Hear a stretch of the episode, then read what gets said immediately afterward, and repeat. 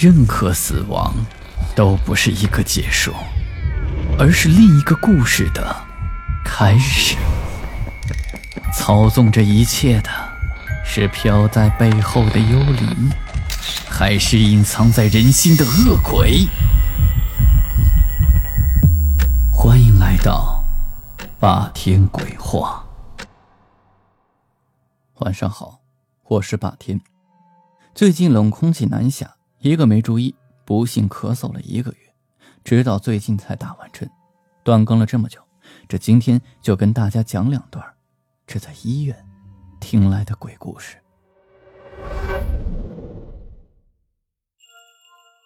作为医院的工作人员，当然是尽忠职守。小美是医院的一名护士，刚从护士学校毕业，就被分配到了市中心的这家医院当实习护士。这天，他上晚班，与他一同值班的还有另外一个女同事，叫夏天。两人约定好，各个病房门都关上了，就回到了工作台，有一句没一句的就聊起了天来。也不知道怎么回事，两人就突然聊到了这家医院发生过的灵异事件。夏天来医院的时间比较久了，他是去年来的，跟小美毕业在同一所学校。当时夏天作为一个实习护士来的这家医院，同样执行的是夜班。那天的夜班，和夏天同班的同事不太舒服，就先请假回去了。所以那晚上只有夏天一个人在值班。在检查好各个病房的情况之后，夏天就回到了工作台上，刷了刷电脑上的病历。就这么刷着刷着，突然一阵寒意袭过来，直觉让他猛地抬起头。他看到自己的工作台前站着一个人，一个穿着病服的中年妇女。仔细的这么端瞧一下，哦，这个女人夏天是认识的。原来她是某一间病房的病人，前两天从镇子上的医院转过来，据说是乳癌晚期。她的家人想要维持她的生命，便把她带到了这间医院。搁在平时，她都是有家人看护的。不过明天家里好像有事儿，所以今天在看护完之后就回去了。平日里，大妈是个很健谈的人，有她的地方就有笑声。而不过此刻夏天看她的脸色惨白，精神也看上去不是很好，就担心的问道：“李阿姨，有什么事儿吗？”李阿姨的眼神空洞，淡淡的说道。隔壁病房有个病人从床上摔下来了。隔壁的病房，听到这儿，夏天就有点奇怪了。这隔壁的病房，李阿姨是怎么知道有没有人摔到地上的？但是，一听到有人摔到地上，条件反射的就知道这事肯定不得了。因为在李阿姨周围的病房，可都是一些上了年纪的老人。要是这一摔，没事可还好；可要是有什么三长两短的话，他这个实习身份的护士，恐怕是要直接卷铺盖走人了。啊，是这样吗？好的，好的，我现在就去看看。没想那么多，夏天从抽屉里拿出钥匙，就往李阿姨隔壁的病房走去。果真，这病房门一打开，就看见靠近厕所旁边的一张床位是空着的，地上正躺着一个痛苦呻吟的老人。夏天吓得赶紧把老人扶上床，好在这人没什么事儿。等退出了这间病房，夏天下意识的就往李阿姨的病房看去，一瞬间，他顿时感觉到了头皮发麻。这个时候，他才想起来，这个房间自己明明刚检查过，已经上了锁的，而且他又查看了一下，门上的锁锁着，也没有坏。那李阿姨是怎么通过上锁的病房出来的？夏天左右张望了一下，并没有再看到李阿姨的身影。这李阿姨就这么凭空消失了。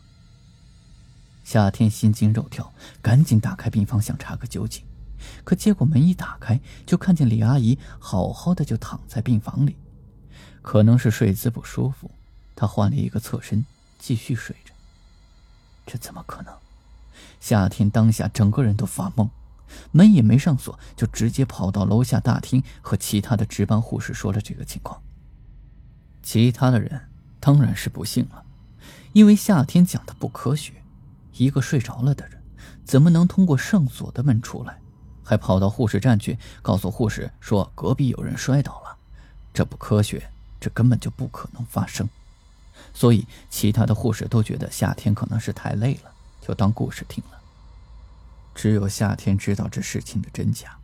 不过从那以后，夏天是再也不敢一个人执勤了。有同事请假什么的，他就会去求护士长多安排个同事跟自己一起值班。听到这儿。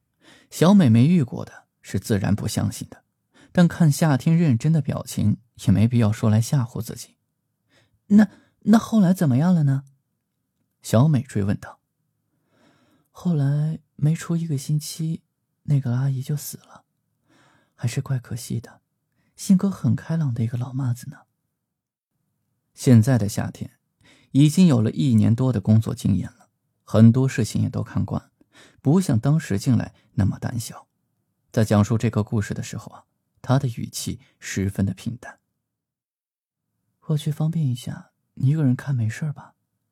突然，夏天感到一阵的尿意袭来，他连忙起身就准备往厕所走去，走的时候还不忘叮嘱小美一声：“当然没事了，我可是很勇敢的呢。”小美信誓旦旦的拍着胸口说道。渐渐的。夏天的脚步声就消失在走廊的拐弯处，小美笑着低下头，准备记录一下日记。姐姐，一个带着稚气未退的声音轻轻地传入到耳边。听到声音的小美将手中的笔停了下来，她看了看周围，没有人，也没多想，就只当自己是幻听罢了。在笔尖接触到笔记本时，那个声音又悠悠地响了起来。小美起身看了看周围，发现这个声音是从左侧的病房走廊传过来的。小美没有心思写下去了，合上笔记本就往左侧的病房走廊走去。门被小美推开了，小美发现手推车的后面竟然站着一个小男孩。小男孩的年纪也就五六岁大小，上半身探出了手推车，刚好看得到。他的眼睛黝黑黝黑的。长长的眉毛看上去十分的好看，小美不知道小男孩是从哪儿跑出来的，于是就对小男孩问道：“小弟弟，你怎么一个人在这里呢？你爸爸妈妈呢？”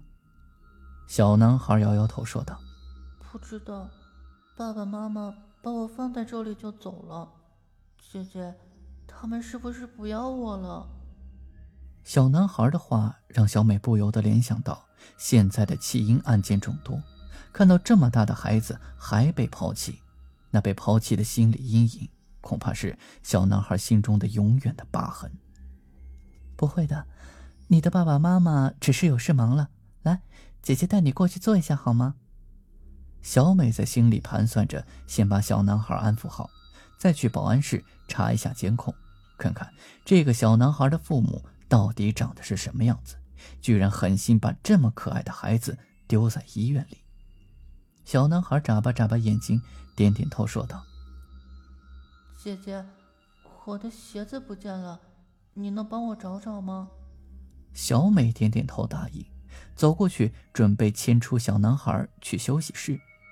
结果刚走到跟前儿，就看见小推车后面的小男孩下半身哪里还有脚？小男孩是悬在半空。膝盖下面的部分全是空的，小美尖叫的逃跑，刚好撞到上厕所回来的夏天，俩人都被撞得一屁股坐在地上。听完小美的遭遇，夏天觉得没什么，这在医院早就司空见惯了。后来听说，小美值班的当天，医院有个被车碾断的小男孩送进来抢救，送进来的时候已经是昏迷不醒，最终人。还是没有被救活过来。好了，今天的故事就讲到这里。